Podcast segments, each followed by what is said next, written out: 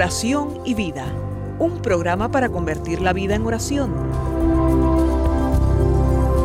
Hay un dicho entre nosotros que dice así, dime cómo rezas y te diré cómo vives. Dime cómo vives y te diré cómo rezas.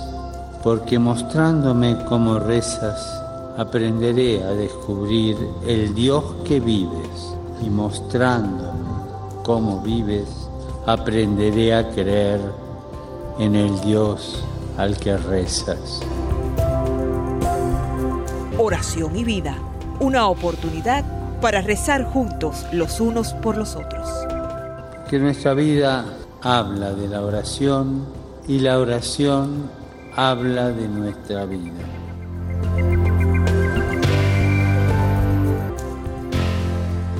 Ven, Espíritu Santo, llena los corazones de tus fieles y enciende en ellos el fuego de tu amor. Envía tu Espíritu Creador y renueva la faz de la tierra. Oh Dios, que has iluminado los corazones de tus hijos con la luz del Espíritu Santo, haznos dóciles a sus inspiraciones para gustar siempre el bien y gozar de su consuelo. Te lo pedimos por Jesucristo nuestro Señor. Amén.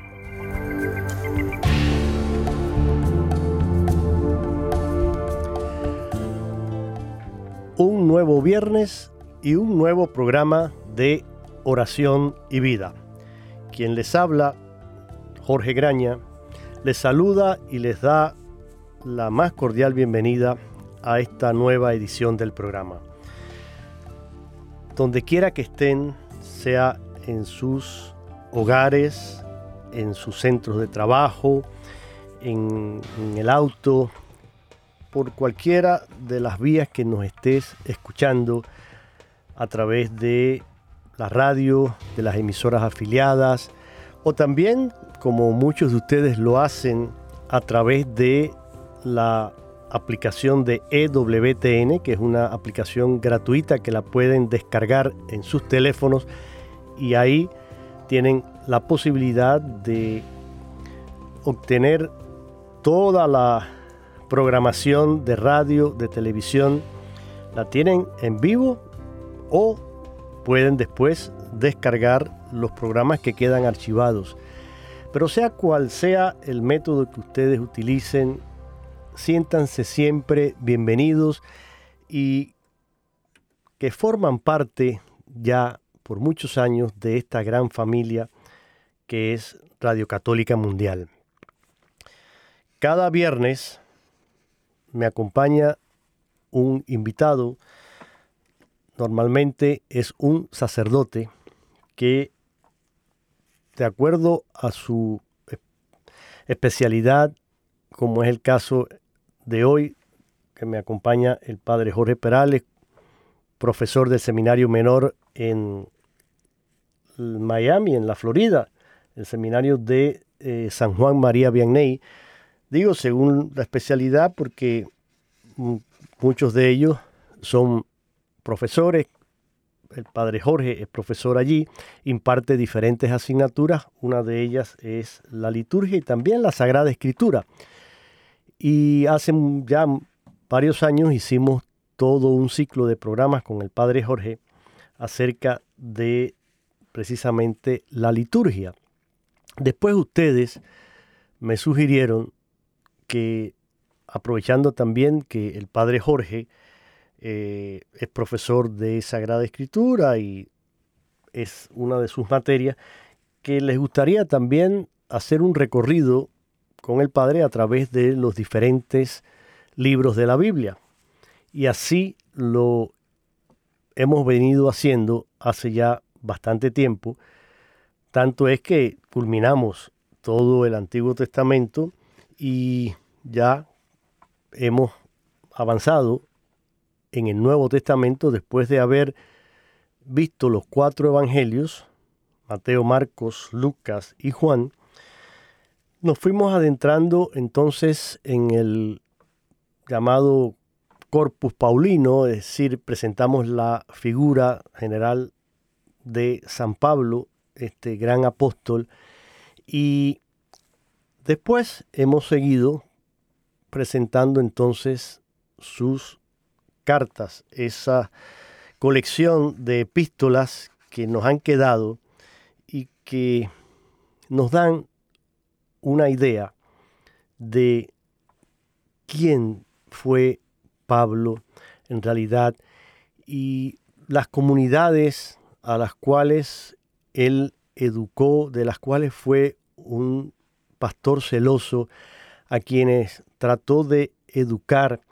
Y cuando uno lee las cartas de San Pablo, uno se da cuenta que en, en realidad, a pesar de la distancia en el tiempo, las situaciones, las realidades que tuvieron que enfrentar eh, Pablo y los apóstoles en los inicios de la iglesia, siguen estando presentes en la iglesia actual, con quizás matices diferentes, situaciones un poquito eh, distintas, pero básicamente la esencia es la misma. Y claro, estas cartas sirvieron a Pablo para eh, orientar y para un poco tratar de aclarar todos los conflictos, los problemas, porque había divisiones, había errores teológicos, había mm, también eh, muchos conflictos que no solo provenían de cuestiones de la fe, también de la moral, eh, de la cívica, de, toda una serie de costumbres, etc.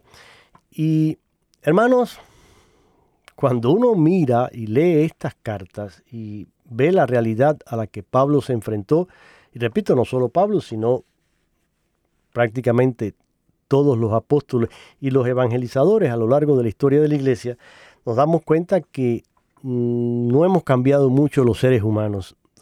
Siguen presentes muchos de estos problemas.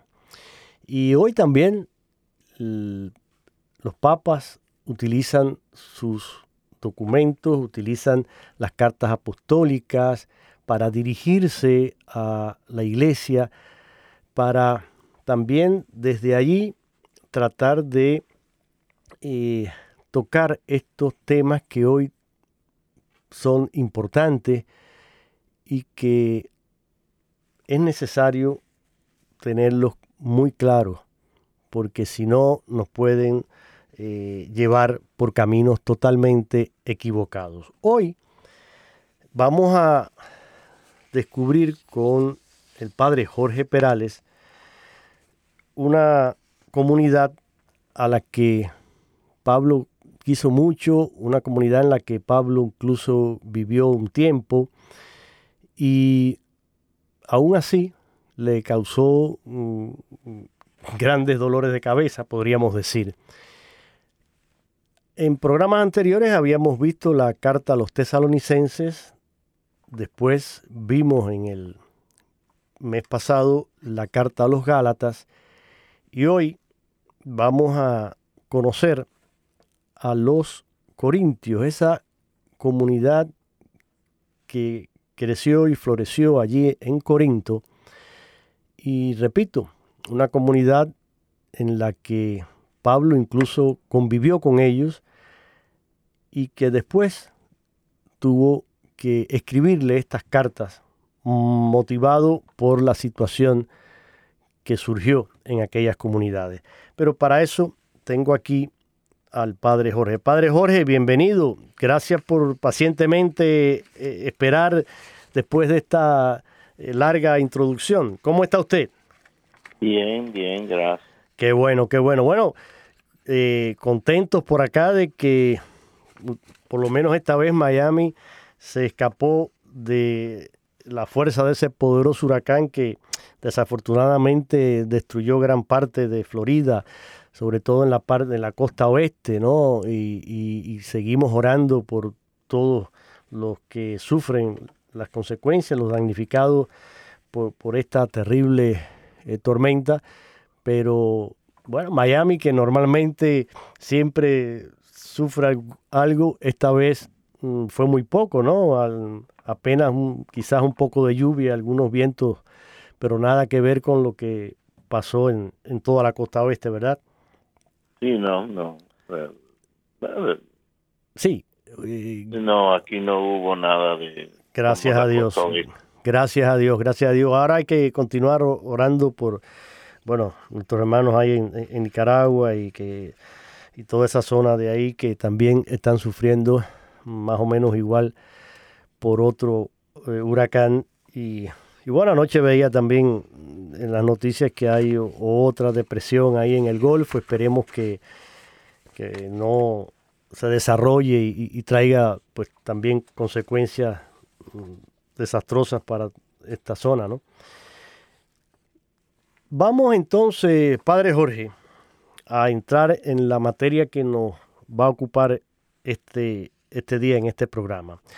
Primero, mm, situarnos un poco eh, históricamente en la situación social y religiosa de Corinto en esa época en la que San Pablo vivió allí y compartió con esas comunidades. ¿Cuál así serían los principales, bueno, principales características y principales problemas de que surgen después eh, en esta comunidad en Corinto? Obviamente la, eh, Corinto era una de las ciudades eh, principales de actividad y comercio, etcétera, en Grecia, la Grecia antigua. Eh, no queda lejos de Atenas, o sea, no está lejos de Atenas, y tampoco está lejos de la costa, o sea, del mar. Claro, porque eh, tenía puerto, ¿no? Corinto. Eh, sí. Sí, claro, claro. Eh, al mismo tiempo, al ser la comunidad de Corinto, pues obviamente está establecida, ¿no? Y Pablo lo establece.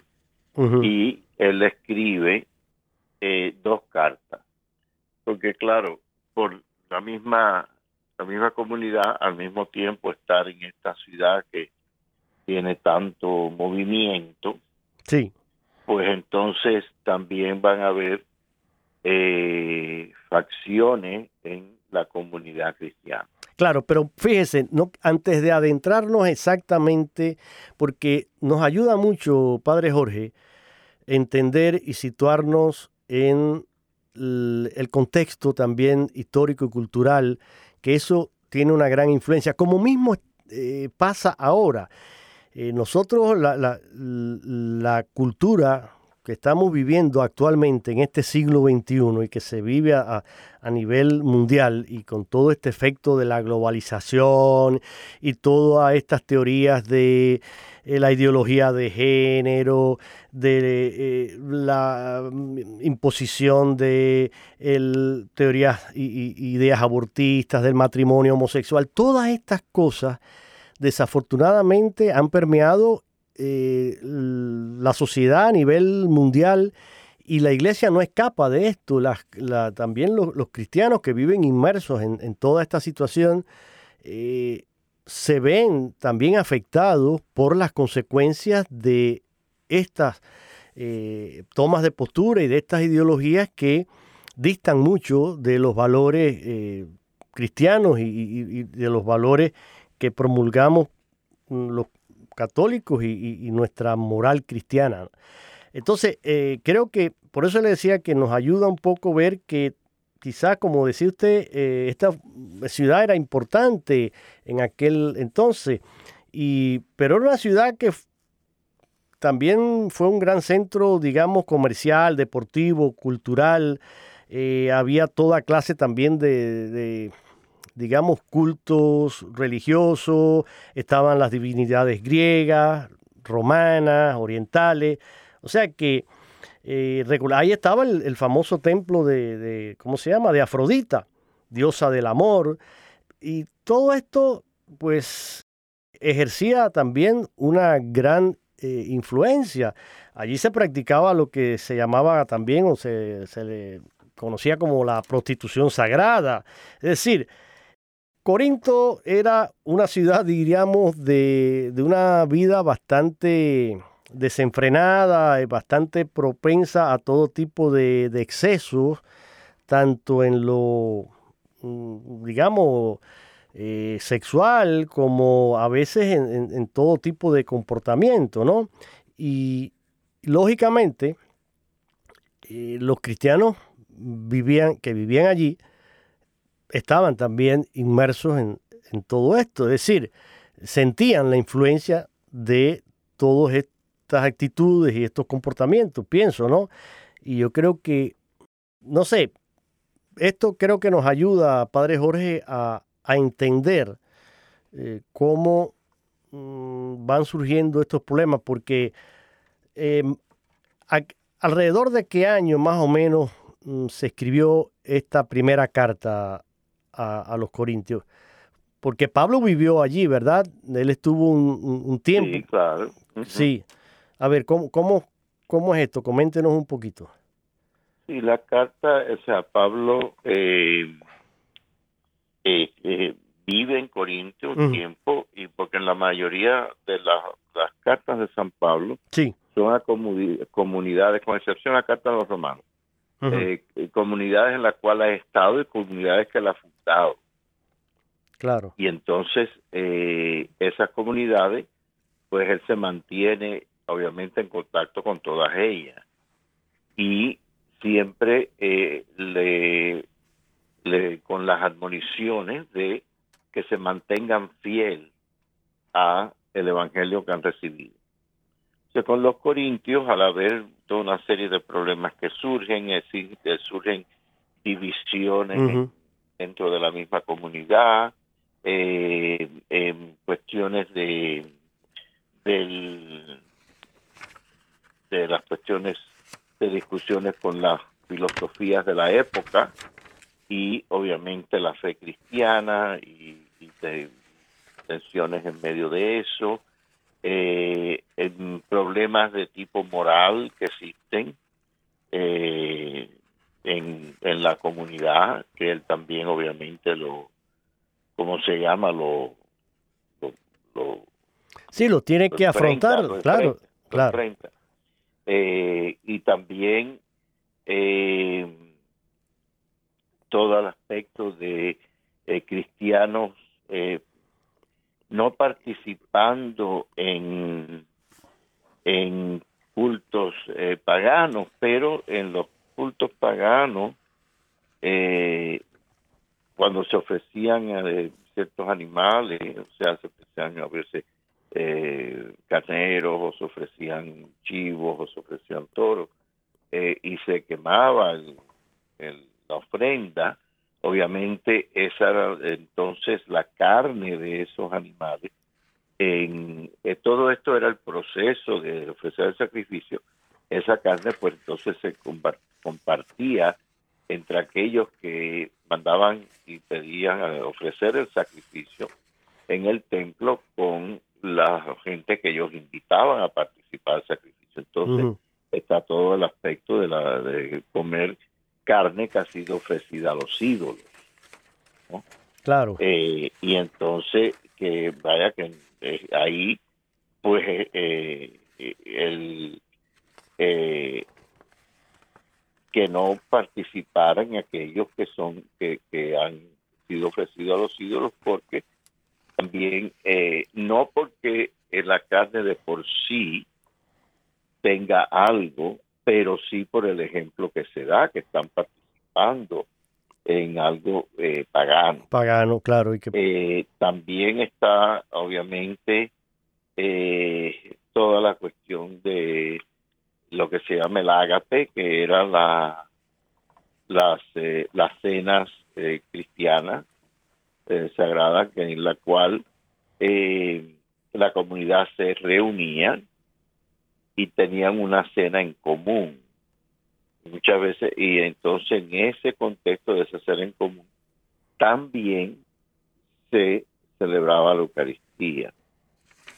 Eh, no dice que toda Eucaristía era un ágape, pero sí muchas veces todos eh, los ágapes tenían la Eucaristía. Y como en el habla, inclusive dice en una parte, eh, algunos este, pasan hambre mientras otros se, se, emborrachan, o sea que algunos no tienen, no comen nada y otros se hartan en la misma cena, ¿no? Entonces él habla de eso. Eh, menciona también todas las cuestiones de los carismas. Exacto. entonces al mencionar lo de los carismas está reforzando lo que son los carismas en la comunidad cristiana y por lo tanto entonces lo que eh, la comunidad ha de, de buscar y vivir y respetar, o sea que no es simplemente una cosa que otra. Eh, había por otro lado toda la discusión que si los muertos resucitarían o no. Entonces hace ese, ese énfasis. Eh, también el... Claro. Eh, encuentra, o sea, en la, los Corintios le escribe, hay dos cartas. Hay dos cartas, sí. Y después yo le iba a preguntar también, porque evidentemente Mm, si hay dos cartas, quiere decir que la primera no quizás resolvió del todo los problemas. Fue necesario eh, escribir una segunda carta, tal vez para profundizar o puntualizar a, algunos, eh, algunas de, sí, de, las cosas que no habían quedado del todo claras. Pero en esta primera carta, y, eh, voy a citar aquí a un un teólogo y, erudito bíblico también, don Claudio Doglio, que eh, hablando sobre esto de la carta mm, a los Corintios, y dice esto, y me parece, lo cito, Padre Jorge, porque sintetiza y va un poco en la línea de estas divisiones y esto que usted nos comentaba. Dice él que el problema mm, se presenta así, dice, y eh, cita parte de la carta, eh, las palabras de Pablo en esta carta, dice, me refiero a lo que anda diciendo cada uno. Yo soy de Pablo, yo soy de Apolo, yo de Cefas, yo de Cristo. Dice aquí eh, eh, don Claudio Doglio, dice, con esta forma sintética, Pablo ha resumido la existencia de cuatro grupos. La comunidad cristiana de Corinto se ha fragmentado y existen grupos y a las cuales eh, hacen referencia a alguien como líder. Evidentemente el grupo principal es el de, el de Pablo, son sus amigos, sus discípulos, los que se relacionan directamente con, él como apóstol. Pero cuando él se va de Corinto, recordemos entonces que eh, precisamente quien toma el, liderazgo de esta comunidad es eh, Apolo, un cristiano de, Alejandría en, en Egipto, un, judío bien instruido en las Sagradas Escrituras, que era predicador y, sabía comentar las la, Sagradas Escrituras. Apolo está perfectamente mm, de acuerdo con Pablo, pero evidentemente tiene un estilo diferente. Y fíjese, hace un rato yo decía que las situaciones a veces no cambian. Esto pasa eh, en nuestras comunidades, cuando un sacerdote lleva un cierto tiempo, digamos, lleva 5, 6, 8, 10 años en una comunidad y luego, mm, por razones pastorales, etcétera, el obispo mm, decide hacer cambios dentro de la diócesis y se mueven los sacerdotes de una comunidad a otra.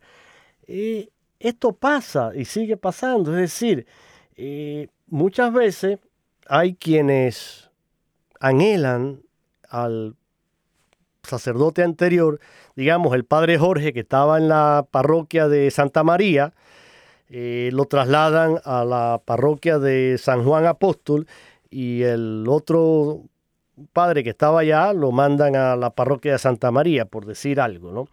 Entonces siempre va a haber en la comunidad quien ay, están llorando, ay, porque el padre Jorge nos ha... Y entonces el, estilo suyo y cómo usted hablaba y sus homilías y, y otros que entonces van a apoyar al que viene. No, no, pero es que este sí, este, este es diferente, este... Eso que está en la naturaleza humana, eso eh, existió desde, desde, desde entonces, ¿no? Y es uno de los problemas que, enfrenta eh, Pablo aquí en esta comunidad. Por otro lado, también, eh, claro, al crearse estas fracciones, estos grupos, pues empiezan a, mirarse como, como, rivales, igual que sucede en nuestras comunidades, eh, que unos quieren seguir los postulados del sacerdote antiguo y otros pues se enfrentan con los del nuevo, así es. Pero, por si esto fuera poco, ah, pues también hay un tercer grupo aquí para Pablo, que son los que se refieren a, Cefas, a Pedro. Y no es que Pedro estuviera presente allí en, Corinto, pero eh, para ello era el príncipe de los apóstoles, el, jefe de la comunidad judeo-cristiana en Jerusalén, por lo cual eh, tal vez se sentían inclinados a que Pedro y había que eh, seguir ahí a esa tradición ¿no? de, seguir a Pedro. Pero además están eh, los que se negaban a, seguir a ninguno de los apóstoles y ellos decían, bueno, no, nosotros nos dirigimos directamente a Cristo y no les importaba lo demás. Es decir, que en realidad en esa descripción que hace Pablo aquí en, en la carta a los Corintios de estos grupos, se, puede ver claramente, Padre Jorge, cómo internamente en la comunidad había divisiones, había contrastes, pero, pero el problema principal que Pablo va a destacar, eh, además de, de, esto, lo destaca en los capítulos siguientes, es el problema de la sabiduría y del conocimiento. Y de esto yo quisiera que usted nos comentara algo, eh, porque realmente estaba como dijo usted hace un rato, la filosofía griega y este deseo de sabiduría que tenían los griegos, pero también ese deseo también que tenían los judíos por otro lado. Y aquí se da un, enfrentamiento, ¿no? Y un conflicto. Y quizá mm, es bueno que usted lo, mencione, lo aclare, porque eso llevó a, también a, posibles errores en lo que podía ser una teología en ciernes, ¿no? Eh, en aquel momento. Y quisiera que usted no, nos comentara un poquito de esto, porque precisamente eh, frente a todo esto, Pablo presenta el mensaje de la cruz y, dice que la, sabiduría de Dios está en, la cruz, en un crucificado. Entonces, eh, ¿cómo pueden recibir esto los judíos y los griegos? Pero para que usted me comente esto, vamos a, a esperar entonces un momentito para irnos a una breve pausa con una canción. Estamos en el mes de octubre, mi querido Padre Jorge, un mes que dedicamos a, la Virgen, un mes en el que acabamos ya ahora de, celebrar Nuestra Señora del Rosario y lo dedicamos también al Santo Rosario y ojalá que todos pues realmente busquen practicar esta oración hermosa tanto a nivel personal como familiar o, comunitario. Eh, y pensando en, nuestra madre, pues he traído una canción que es una oración que todos conocemos a la Virgen, a la cual un grupo español que está haciendo furor en Europa eh, en, en estos momentos, un grupo de jóvenes, el grupo Hakuna, que ha sacado canciones preciosas, ha ganado varios premios, ha, hecho varias presentaciones en vivo en, diferentes eh, lugares en España y, en Europa. Y está ahora muy en, eh, en boga y muy famoso. Y les traje esta canción, repito, inspirada en esta oración que todos conocemos y que se llama Bendita sea tu pureza. Lo van a reconocer en cuanto escuchen esta canción. Vamos a escuchar entonces al grupo Hakuna.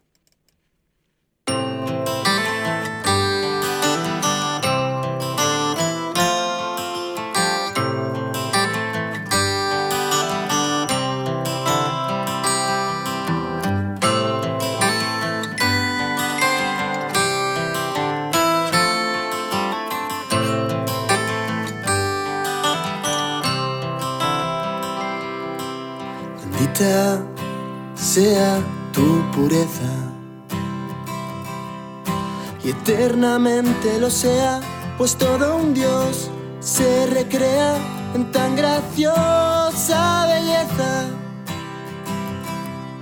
Arte celestial, princesa, virgen sagrada María, te ofrezco en este día alma, vida y corazón. Mírame con compasión, no me dejes, madre mía.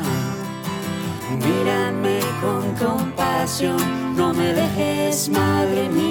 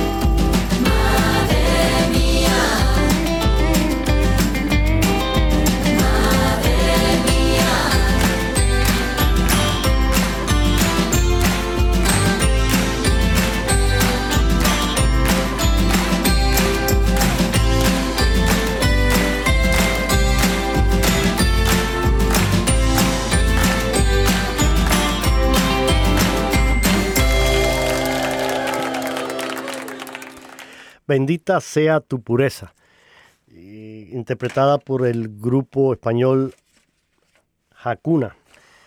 Bonita y estos jóvenes pues han traído un nuevo aire, han refrescado mucho el panorama musical católico en, en España y repito, están ahora muy de moda y qué bueno que son jóvenes quienes eh, dedican su talento a cantarle así a la fe y a, Jesús, a María, a los santos.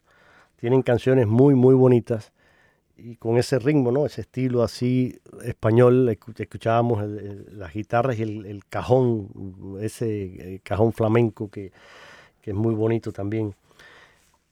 Estás eh, en sintonía del programa Oración y Vida en este viernes, compartiendo con Jorge al cuadrado.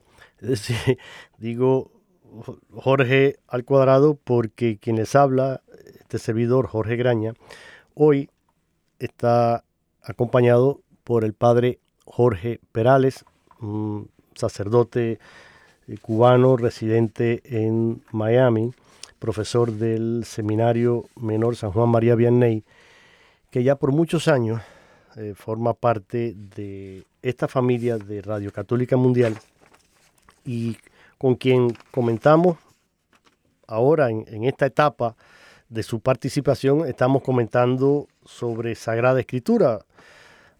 Antes lo hicimos con la liturgia, que es otra de sus especialidades, y ahora pues compartiendo sobre Sagrada Escritura. Concretamente, en el día de hoy, en, dentro de las cartas de San Pablo, la carta a los Corintios, que tiene dos cartas, la primera y la segunda.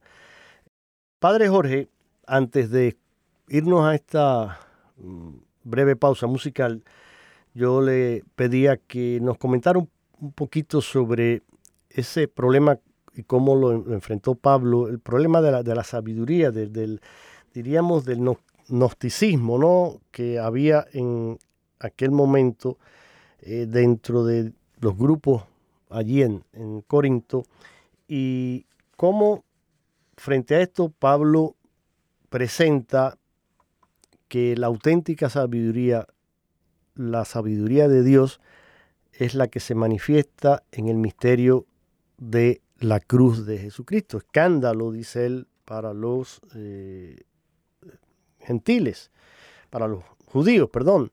Entonces, eh, es decir, una, una piedra de, de tropiezo, diríamos. Pero, ¿qué es lo que estaba pasando y por qué Pablo lo aborda de esta manera, diríamos?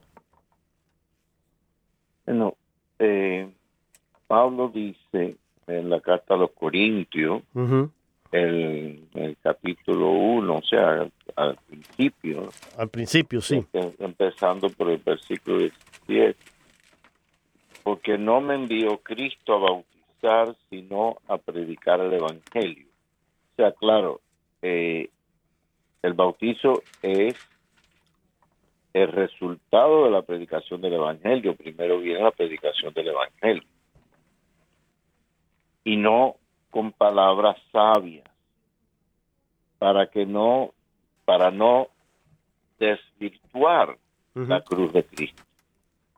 Pues la predicación de la cruz es una necedad para los que se para los que se pierden más para los que se salvan, para nosotros, es fuerza de Dios. Eh, ¿Acaso no intencionó Dios la sabiduría del mundo? De hecho, como el mundo, mediante su propia sabiduría, no conoció a Dios, en su divina sabiduría, sino que quiso Dios salvar a los creyentes mediante la necesidad de la predicación. O sea, que él coge la sabiduría, ¿no? De, de los eh, de los sabios en, en, sí, de los filósofos de la época y la búsqueda de la, la verdadera sabiduría, etcétera. Y dice, no, eso se veía como algo tan alto, tan grande, y la gente que parte que obviamente se consideraban los filósofos sabios, etcétera, eh, tan excepcionales y respetados y toda esa partida de cosas. Y él dice, no, lo que Dios ha escogido no es esa exposición de sabiduría en el sentido eh, filosófico, o sea, de, de, pudiéramos decir, de, del discurso filosófico. Exacto, sí. Eh, y lo que ha escogido es la simple forma de la predicación. Claro. de la proclamación del Evangelio. Y es ahí, en esa predicación del Evangelio, en donde está la verdadera sabiduría. Sí. Él dice textualmente, dice eh, a, estos destinatarios de, la carta ahí en, en Corinto, dice él, eh, y cito aquí, dice, eh, miren hermanos, quienes han sido llamados, de entre ustedes no hay muchos sabios, humanamente hablando, ni muchos poderosos, ni muchos nobles. Es decir, la comunidad cristiana de Corintio estaba formada en, su mayoría por gente eh, sencilla. Dice Pablo, por el contrario, Dios ha elegido los locos del mundo para humillar a los sabios. Dios ha elegido a los débiles del mundo para humillar a los fuertes. Dios ha elegido a gente sin importancia, a los despreciados del mundo y a los que no valen nada para anular a los que valen algo. Eh, y esa es la, lógica ¿no? de, la cruz y, Pablo precisamente se compromete ¿no? a, predicar ese evangelio de la mm. sabiduría de Dios porque la, para Pablo, mm, eh, Padre Jorge, cuando uno lee esta o cualquiera de las, de las cartas de Pablo, la, la centralidad de Pablo es Cristo y su mensaje. Es decir, eh, sí, eh, a eso es lo que él mm, le da la, fuerza y, el reconocimiento, ¿no? No es el, decir, eh, Jesucristo es quien da sentido a toda esta, diríamos, misión evangelizadora, es el fundamento de, de toda esta labor misionera de Pablo no es por anunciar su palabra, su mensaje, no, es por anunciar a Cristo y a un Cristo muerto y resucitado.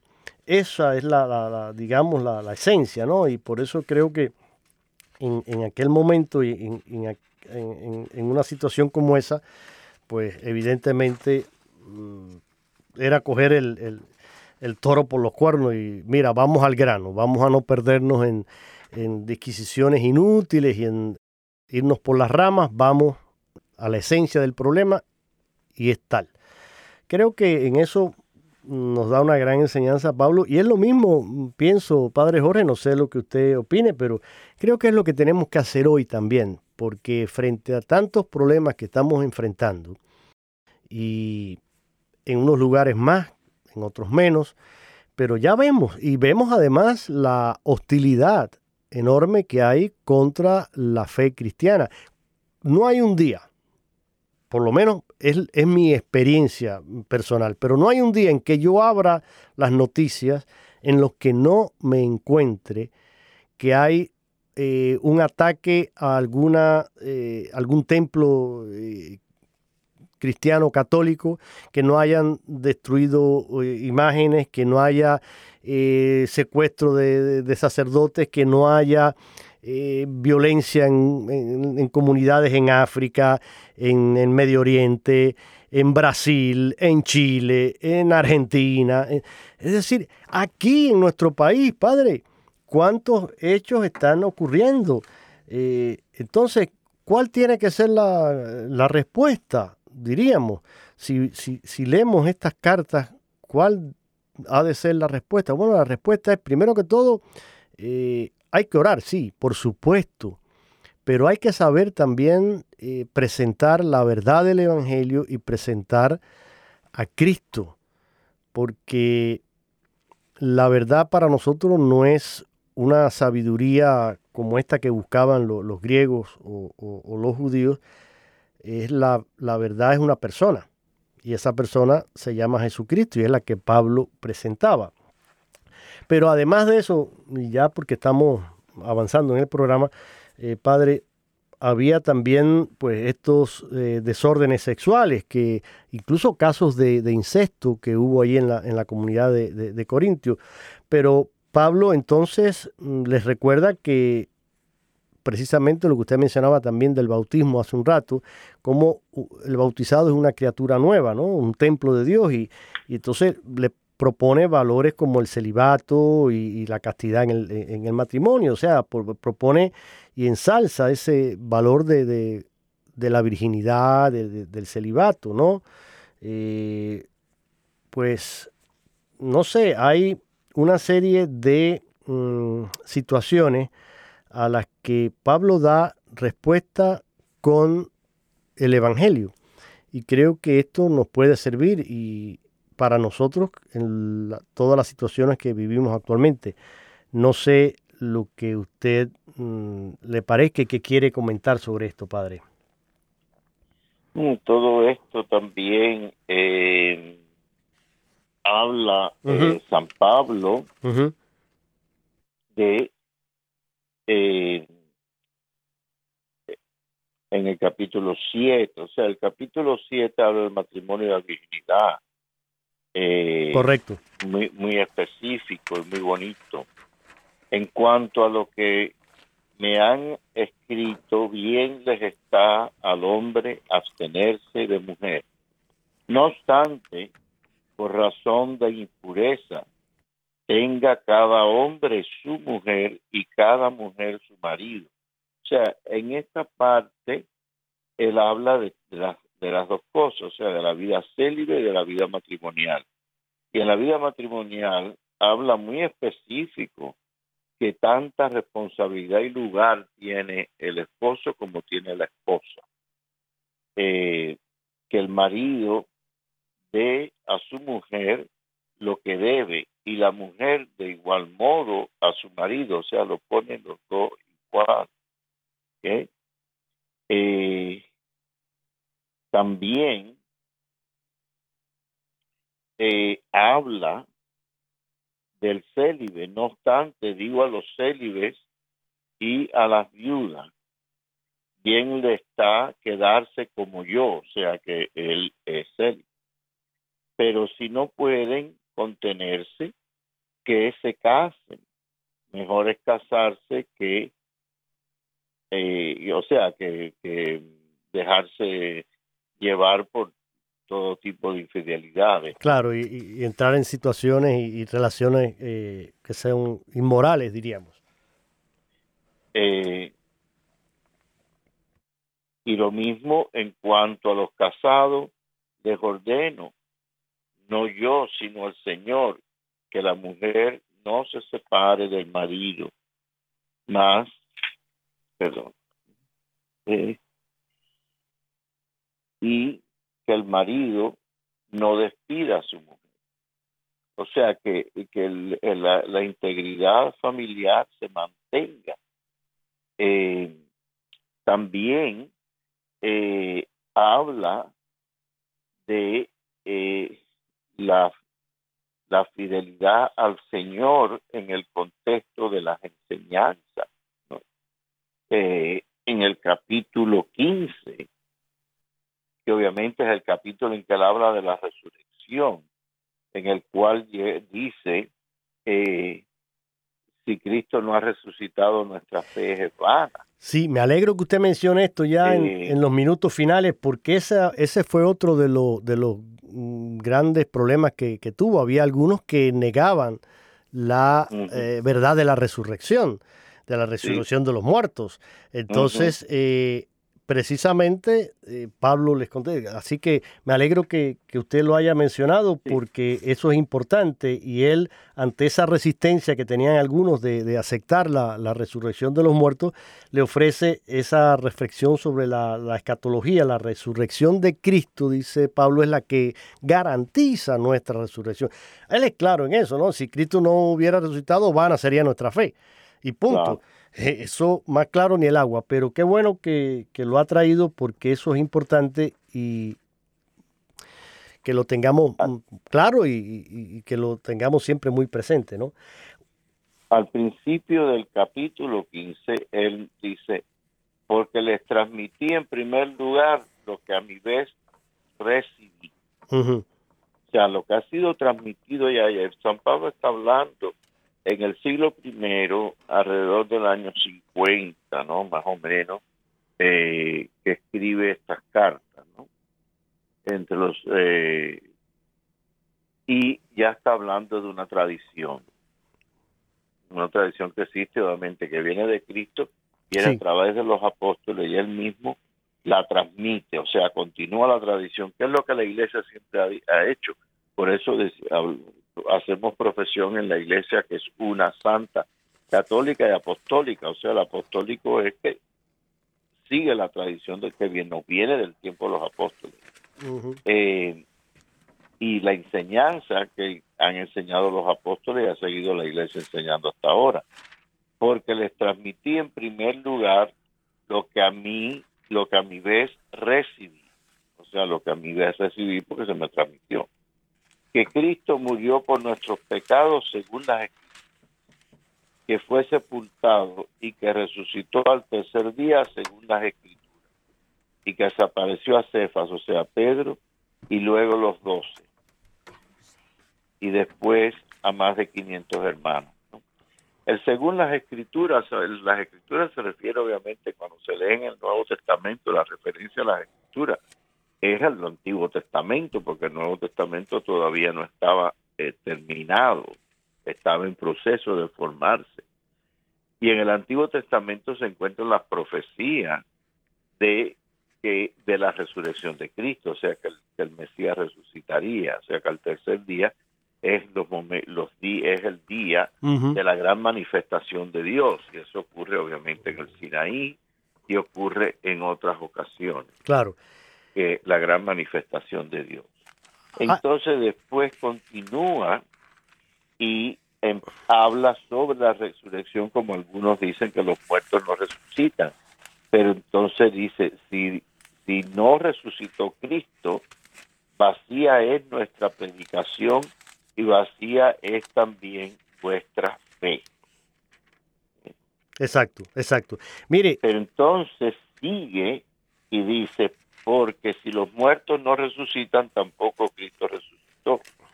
Y si Cristo no resucitó, vuestra fe es vana. Están todavía en vuestros pecados.